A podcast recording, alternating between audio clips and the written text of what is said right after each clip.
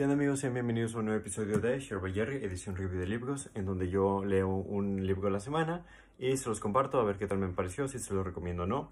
En esta ocasión les traigo El Mundo de Sofía, que es una novela sobre la historia de la filosofía y eh, que en palabras sencillas sí se los recomiendo mucho. Antes de pasar un poco más a el por qué se los recomiendo y, y ver un poco de filosofía, tantillo, o por qué creo que es importante, les voy a contar tantito del contexto. Este, bueno, es de un autor eh, noruego, se llama Justin Gardner.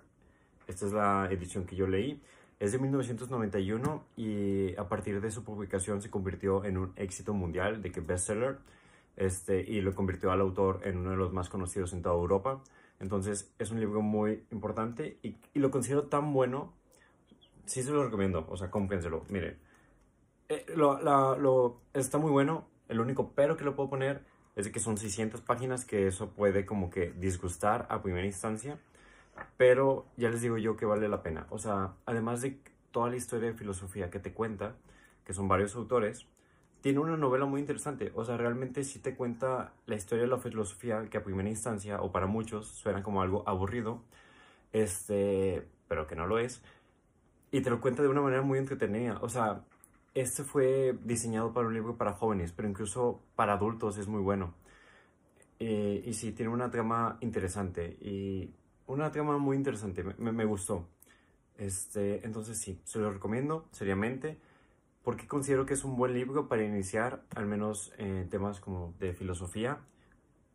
E, es que es una, o sea, además de que es una novela, te plantea, la filosofía es, es enorme, o sea, para, para los que no sepan o no estén muy adentrados en el tema, como yo, este, la filosofía es enorme. O sea, hay demasiados filósofos a lo largo de la historia y es tan complicado como, como tú lo desees buscar. O sea, hay incluso en internet una, una imagen muy famosa, un mapa filosófico, en donde aparecen todos los distintos autores a lo largo de la historia, desde Sócrates, bueno, presocráticos hasta la actualidad, y cómo se rebotan ideas y se contradicen eh, o se favorecen eh, entre ellos. Y está sumamente complicado, no me acuerdo muy bien cómo se llama eso, quizá buscando mapa filosófico te pueda aparecer, pero neta, la filosofía se puede poner tan complicada como quieras, pero también tan interesante, o sea, es súper interesante, a mí me gusta mucho. Por un tiempo dije, ah, qué chido, voy a estudiar más filosofía, pero está cañón. Entonces creo que este libro es un muy buen libro para iniciar, al menos, para ver si te gusta, si te atrapa, y para tener las nociones básicas, ¿no? O sea, no solo de la filosofía, sino como que de la historia. O sea, porque te, te da un resumen de cómo pensaban las personas en ciertas épocas. Desde los presocráticos, que estamos hablando antes de Cristo, a, bueno, creo que Sócrates fue después de Cristo, si mal no me equivoco. Este, pero bueno, o no sé. Bueno, no, es que no, no me acuerdo de fechas. O sea, creo que lo más interesante de la filosofía justo no es como que aprenderte fechas exactas como, ah, sí, eh, Heráclito dijo esto en tal año, o este, este Freud dijo esto en, en tal año, en tal contexto, que es muy importante y es súper recomendable para entender, pero creo que lo que más importa al leer este tipo de libros es que te, además de las ideas súper interesantes de los filósofos, de ver cómo pensaban, te induce mucho a que tú mismo te creas tu, tu propio pensamiento, o sea, o sea, no importa que, que, si, que tantos autores filósofos cites y, y, referencies y te acuerdas del año exacto y de la cita exacta, si tú mismo no te generas este, este pensamiento crítico, este pensamiento filosófico, este cuestionamiento este, y concientización sobre tu mundo y cómo, y cómo pensar este, curiosamente sobre las cosas, pues poco te sirve leer de filosofía, ¿sabes? O sea, puedes tener muchas citas, pero si no sabes pensar por ti mismo, que es lo más importante, siento, de la filosofía, pues, ajá. Entonces, creo que este libro te lo hace muy bien, te hace varias preguntas. Este, de las primeras que te plantea es, ¿quién eres? ¿De dónde viene el mundo? Que ya con esas tienes para, para estar uh, flipando con el mundo. O sea, es, es increíble, son preguntas... A mí justo me gusta mucho la filosofía porque, este que no he leído mucho, o sea, por clases, por curiosidad, más que todo he escuchado mucho de filósofos o de personas citando filósofos y, realmente me interesa, o sea, como que wow, son, son, grandes pensadores, que justo la filosofía muchas personas piensan que que, que no importa, o sea, que... Y, tiene como que una muy mala fama, ¿no? Al menos aquí en la Facultad de Filosofía y Letras, que está en la Autónoma de Nuevo León.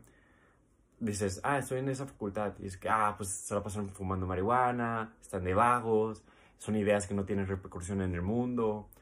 Pero realmente no, o sea, bueno, no, no sé muy bien el caso de esa facultad, yo no estudio ahí, pero el caso es que el filósofo tiene mucha repercusión en el mundo, importan mucho sus ideas. Y, y, y, los claros ejemplos están aquí. O sea, les voy a leer algunos filósofos. Bueno, a lo que iba con esto es que la filosofía si importa, no es algo así como que nomás quede en ideas.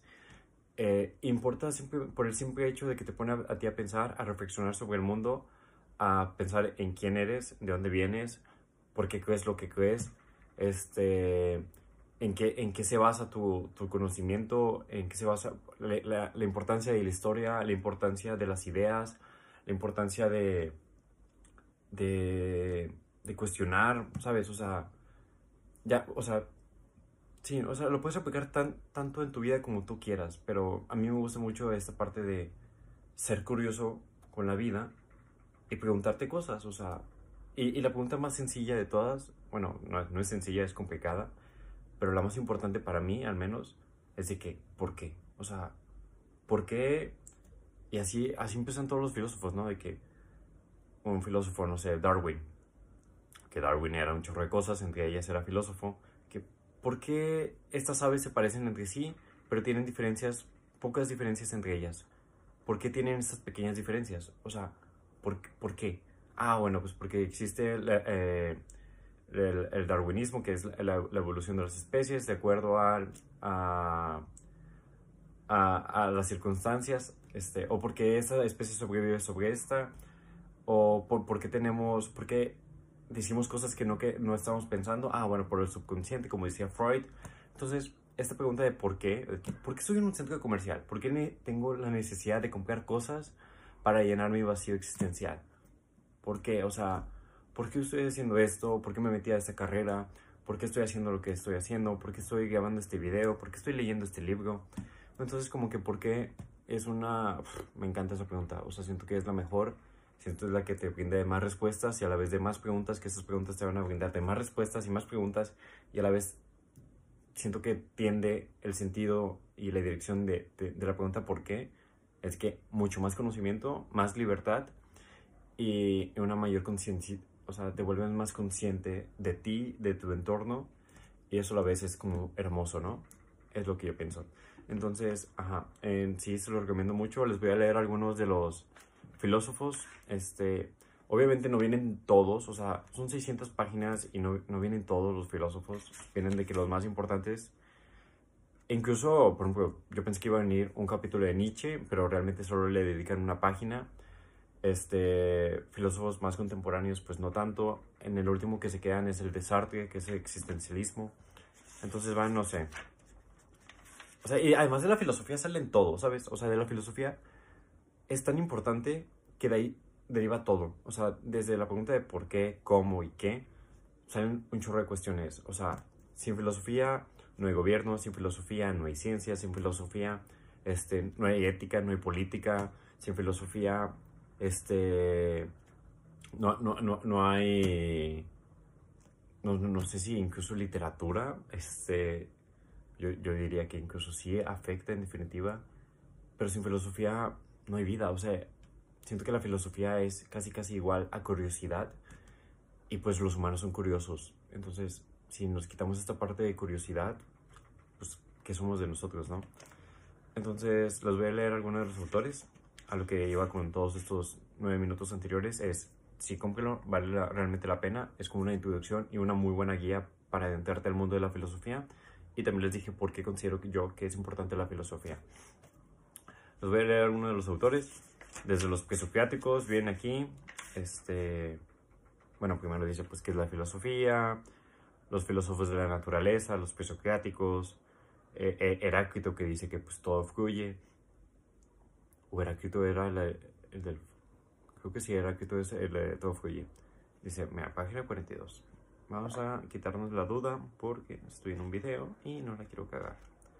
Pero es normal cagarla. Así que todo fluye y es de Heráclito. Muy bien, Gerardo.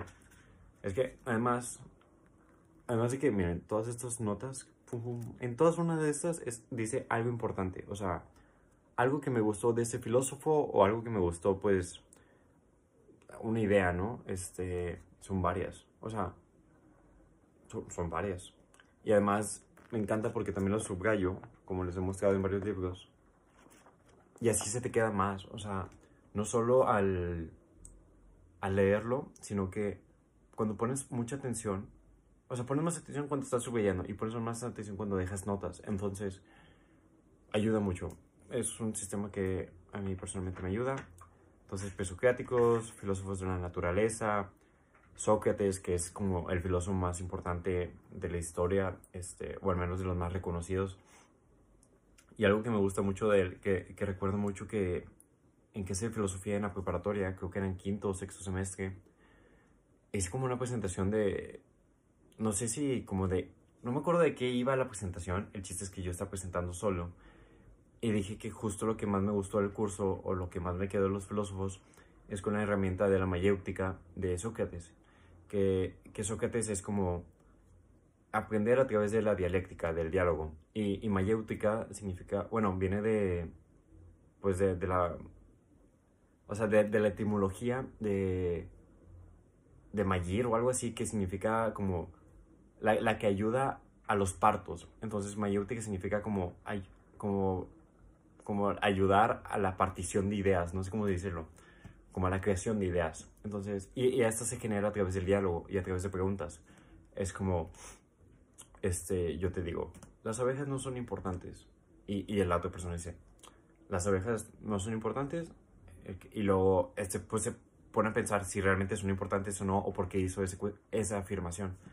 De que, sí, yo pienso que las abejas no son importantes porque, este, pues solo están picando a las personas. Entonces, ah, entonces solo porque molestan a las personas ya no son importantes. Entonces, esta generación de diálogo crea nuevo conocimiento y está súper padre. Y es algo que más adelante este Hegel lo dice, eh, que presenta como un péndulo el péndulo hegeliano el péndulo de Hegel, que dice que ah, él, estudió la historia de la filosofía, fue de los primeros, y además hizo la, ah, estudió la historia de la filosofía y luego hizo la filosofía de la historia, o sea, o algo así. El chiste es que Hegel fue el primero en, en articular, en, verbalizar la importancia del contexto histórico eh, con las ideas y con las personas, ¿no? O sea, que nada puede sacar del contexto histórico. O sea, yo pienso así porque estoy bajo este contexto histórico que es el siglo XXI, en el año 2022, después de una pandemia, estoy en mi sexto, séptimo semestre de universidad, estoy bajo, eh, soy de clase, clase media con mis papás, con, ¿sabes? O sea, todo depende de tu contexto histórico. ya pasamos una Segunda Guerra Mundial, ya, ¿sabes? Todo depende. Entonces él fue el primero que lo hizo. Bueno, el punto es que él propuso el péndulo hegeliano, que significa que la historia se, se maneja a través de la dialéctica. O sea, ¿qué quiere decir esto? Que siempre hay como una tesis, que es como una afirmación de una idea, y luego llega la antítesis, que es como el, el opuesto o algo que refuta esto, o sea, bueno, o sea, que, que la pelea, que choca, y luego estos dos están como en combate, vamos a decir, como dialogando, vamos a decirlo, y llegan como un acuerdo diciendo, oye, tú tienes algo de razón y tú tienes algo de razón. Entonces vamos a llegar a una eh, síntesis de información, ¿no? De, de, de, ideas, de conocimiento. Entonces, esta nueva síntesis rescata lo mejor de ambos mundos y se convierte como en la nueva tesis. Y luego llega alguien más y lo refuta y esta es la antítesis, la tesis. Dices, correcto, correcto. Bueno, vamos a ver qué nos juntamos y hay una nueva síntesis. Esa es así a, a lo largo de la historia, ¿no? Es algo muy interesante porque pues en general así se, se genera conocimiento. Por eso también creo que la importancia de conversar, ¿no? O sea, el platicar, el, el dialogar es súper importante, me encanta. Y así, en vez de encontrar como las diferencias, también encontramos las similitudes, eh, no solo de ideas, sino también de las personas. O sea, eh, y me gustó mucho, este, bueno, la otra vez vi, vi un video de, de, una chava que fue a prisión, que, que, ella vivía muy bien, pues era muy privilegiada, tenía dinero, y, lo cayó en prisión y estaba con otra chava, con, con otra mujer que, que pues nada que ver su vida, o sea, clase baja, problemas, tal, tal, y esta clase alta, muy, muy bien en la vida. Este, y conversando se dan cuenta que tienen muchas cosas en común. De qué piensan del amor, qué piensan de las personas, celos, presión, eh, la vida. O sea, tienen muchas cosas en común. Pero cuando están separadas, sin dialogar, no ven esas cosas en común y solo ven las diferencias. Entonces se genera choque. Pero cuando hay, hay diálogo, es perfecto, es, es, es, es, muy chido. Por eso me gusta mucho también el podcast. O sea, me, ya no lo he dicho último, creo que lo tengo que retomar. Pero me gusta justo la parte de conversar. O sea, está muy chido, es muy padre. Se los invito a hacer. Eh, me gusta mucho por eso conversar con, con extraños. Y, y el choque de ideas es perfecto. Por eso esa cultura de cancelación está terrible. Porque, porque además te da miedo decir cosas, ¿sabes? O sea, en vez de de fomentar como, yo pienso esto y que otra persona te diga, oye, eso quizá no está tan cool por tal, tal, tal razón. En vez, tenemos ahora un miedo a decir cosas porque sentimos que nos van a rechazar y nos van a prohibir y nos van a, este, cancelar. O sea, en vez de como educarnos y, conversar, literalmente lo que queremos hacer es matar a la persona, ¿no? De que ya no hables, estás estúpido. Entonces, cuando pasa eso, ya no se genera diálogo, por lo tanto ya no se genera un progreso. Y la otra persona ya no se queda, se queda quizá con la misma idea y, y no, hubo, no hubo un avance. Entonces, ajá. Saquen sus ideas, es lo que yo estoy haciendo ahorita mismo. Estoy diciendo lo que pienso, lo que leo. Eh, y, con mucho gusto acepto que otra persona venga, conversemos los dos y me diga, yo pienso esto, pienso que aquí te equivocaste. Este, quizá esto está mejor, y yo digo, esto tal, tal, tal, lo que yo pienso, acordamos que quizá yo, yo, yo lo más seguro, o sea, lo ideal es como, reconozco que tú dices algo de verdad, tú reconoces que yo digo algo de verdad, o quizá yo no estoy diciendo nada de verdad, y ya, o sea, y, se mejora en comunidad, en diálogo. Incluso la otra vez estaba escuchando una historia de, como no me acuerdo si en la Primera o Segunda Guerra Mundial, X, lo más seguro es que pase en cualquier guerra, eh, se prohíbe mucho el diálogo. O sea, que incluso en universidades era como... No se permitía los diálogos en espacios públicos o en universidades, eh, en guerras, para que no se... O, digamos que en gobiernos o en situaciones desfavorables, para que justo no haya este choque, este intercambio de ideas y no se genere como en la, en, en la guerra como una... o en las dictaduras, o no se genere como como, como, ¿cómo se dice? Como una revuelta, o sea, como decir, imagínense que estamos en una dictadura y que podemos estar actualmente en una dictadura disfrazada política. Eh, pero imaginemos que estamos en una dictadura y lo que quieren las personas es que no pensemos. Justo por eso es muy importante la filosofía, porque la filosofía te pone a pensar y a cuestionar de qué, por qué, cómo, qué, este, para qué, qué sentido. Este, y la filosofía te pone a cuestionar y el diálogo te pone a intercambiar ideas y a la vez te ponen a pensar, ¿no? O sea, cuando hay un choque de cosas, genera una tensión que la tienes que resolver. Y, esta, y esta, eh, cuando resuelvas esta tensión, eh, es porque generaste algo nuevo, ¿no? O sea, estuviste pensando. Entonces, imaginemos que estamos en una dictadura, los dictadores no quieren que pienses, quieren que nomás sigas órdenes, que te vayas por el, status quo, por las masas, lo que digan los forces, lo que diga la publicidad, lo que se, se te repite una y otra vez. Este, que, por eso es tan peligroso que personas platiquen. Y a la vez es hermoso, porque dices, oye, ¿no te parece que, que nos están repitiendo la misma idea y, realmente no estamos siendo tan felices como ellos dicen que estamos felices aquí en esa sociedad eh, sin libertad, dice, ah, sí, yo pienso lo mismo. Este, ah, ¿qué tal si incluimos a alguien más? ¿Qué tal si hacemos esto? Oye, y da. Entonces este diálogo genera cambios. Y el cambio es, es bueno. Sí, bueno, también, no, bueno, bueno, no creo que sea, el, el cambio no creo que sea inherentemente bueno, pero pues depende de la situación. En este caso iba a ser bueno. Entonces sí, creo que la filosofía es importante porque te pone a pensar, porque te pone a crear tu propio criterio. Y ya ni siquiera les conté más filósofos. Eh, te platica de... Bueno, Sócrates, este, me quedé, y luego sigue Platón y, y crea su propia este, su, su, academia, la Academia Platón, y dice el mundo de las ideas, y luego tiene la, la, esta, ¿cómo se llama? Este cuento, esta historia sobre la cueva de Platón, que está muy padre. Eh, y luego, luego viene Aristóteles, que era uno de sus alumnos, y dice, oye, yo, Platón, creo que estás un poco fumado con eso de las, del mundo de las ideas, yo creo que también las experiencias cuentan. Y luego vienen un chorro de filósofos de que eh, los cínicos, los estoicos, los epicúreos, eh, te cuenta también la importancia de Jesús, del cristianismo, por qué se inventó tanto, por qué, el cristianismo es tan importante en el mundo ahorita, por qué tiene tantos seguidores, fue por algo random o, tiene un porqué.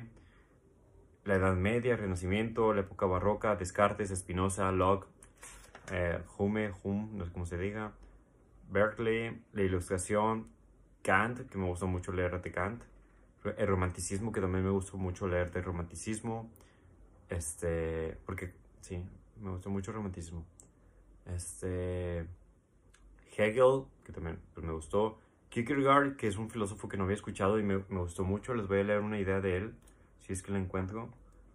Que, bueno, para, eh, para Kierkegaard decía, los filósofos se han centrado mucho en descubrir como las verdades de la humanidad, cuando realmente lo que a veces importa para una persona es su verdad. O sea, no importa si el cristianismo es la verdad del mundo, o sea, si es como, o no importa si el cristianismo es, este, Sí, no, o el cristianismo X, o sea, el, si, si las cosas vienen, que viene primero, si, le, si la gallina o el huevo, de que eso no importa, o sea, importa que para la persona que viene primero, o sea, para mí, ¿cuál verdades son importantes? Eh, eso me gustó, o sea, porque también hay, e, eso es verdad, o sea, para mí, o sea, no importa, tipo, no importa si, cuál es la, la, la, la religión o cuál es la mejor religión o si las religiones son buenas o malas. O sea, importa si la religión te sirve a ti o si no te sirve a ti. O sea, para mi papá, para mi papá es importante la religión y para mi mamá también y para muchas, muchas familias. Para mí, oye, para mí quizá no es tan importante y está bien para ellos y, y para mí. Entonces me gustó ese filósofo, Marx, que me, me encantó, o sea, también te dice pues de te habla un poco del capital, de la explotación del trabajo, de la importancia del trabajo, te habla también de, pues, de la lucha histórica de clases, que es muy importante, o sea, y además lo dice todo de una manera tan sencilla, o sea, te lo cuenta todo muy cool, muy didáctico, muy didáctico, porque además está en la novela, te lo estaba diciendo en forma de conversación, de que, o sea, no es spoiler, un personaje es, es, un filósofo, un maestro filósofo, y la otra es una alumna de 15 años.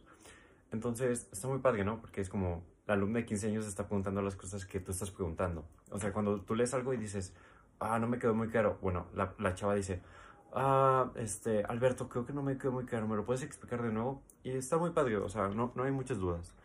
Darwin, que también me encantó, Freud, que no había leído nada de Freud, de hecho, me compré un libro de psicoanálisis, introducción al psicoanálisis, nomás de mamador, porque el año pasado neta escuchaba muchas cosas como de filósofos eh, y psicología, que dije, ah, me lo voy a comprar. No lo he leído. Espero lo lea y me guste, porque ya gasté como 400 pesos en él. Eh, y también te habla de existencialismo, de Sartre, que me gustó también mucho. Y por último te habla de la gran explosión, que es el Big Bang, que me vuela la cabeza. O sea, no les voy a platicar mucho de eso. Lo, lo, que más les voy a platicar es que neta me asombra que estemos vivos. Eso no queda claro. O sea, me queda clarísimo que es un milagro si lo queremos ver así, que estemos vivos. Es tan improbable que yo esté hablando enfrente de una pantalla sin, sin morirme de hambre. Eh, y, a la vez este video va a estar publicado en redes sociales donde que, que está en internet, que qué es internet, y a la vez todos mis amigos van a estar viéndolo en otras partes del mundo mientras que estén en sus casas cómodos, sin una guerra, pero antes sí había guerras y, ya, y antes éramos simios y antes veníamos de una partícula más chiquita y, nacimos de un charco, eh, un charco en donde surgió la vida hace millones y millones de años y a la vez estamos en un universo que se llama que estamos cerca de la Vía Láctea o estamos en la Vía Láctea y a la vez hay otros 400 millones de universos más alrededor que están a años luz de aquí y por lo tanto solo estamos viéndolos no en el presente, sino estamos viendo hacia el pasado si queremos ver un planeta de hace tiempo, o sea, de tipo, si ahorita ponemos un, ¿qué es lo que más me flipó? O sea, además de cómo es que estamos vivos y, y cómo es que llegamos en este punto, ¿sabes? Y también estoy leyendo justo el nuevo libro de Yuval Harari, que es Homo Deus, que bueno, salió en 2015, pero lo estoy leyendo apenas y justo dice, a lo largo de la humanidad, lo que siempre ha abundado y lo que siempre ha estado en la mayor, en la, en la agenda principal de la humanidad es que la peste, la hambruna y la guerra, las guerras, ¿no? Y estamos en una, o sea, y ninguna de estas ahorita me está afectando. No tengo hambre, no hay guerra, eh, al menos en mi alrededor, ni en, ni en mi país, tal cual. Eh, bueno, sí hay. Pero al, menos para mí no. Y para muchas personas no. Bueno, en general para la humanidad no. Este, y la peste, o sea, no no hay enfermedades. Y si hay enfermedades, las curamos. O sea, la tecnología ya llegó a un punto en donde esta, tanto la hambre, la peste, las guerras, eh, no son los temas principales de la humanidad que han sido por miles de años las causas mayores de, de, muerte, ¿no? Entonces, ¿qué pedo, no? ¿Cómo es que estamos aquí? Bueno, ya lo que decía es que, cuando estás viendo un trueno, ¿no? Cuando hay una tormenta, escucha siempre primero el... Bueno, ¿qué? Ves primero la luz y luego escuchas el trueno, ¿no? Porque la luz viaja más, más rápido que el sonido.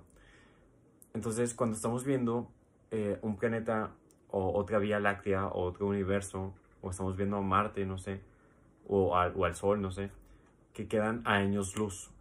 Eh, que no me voy a meter la definición de cuánto equivale un año luz porque no la voy a decir bien.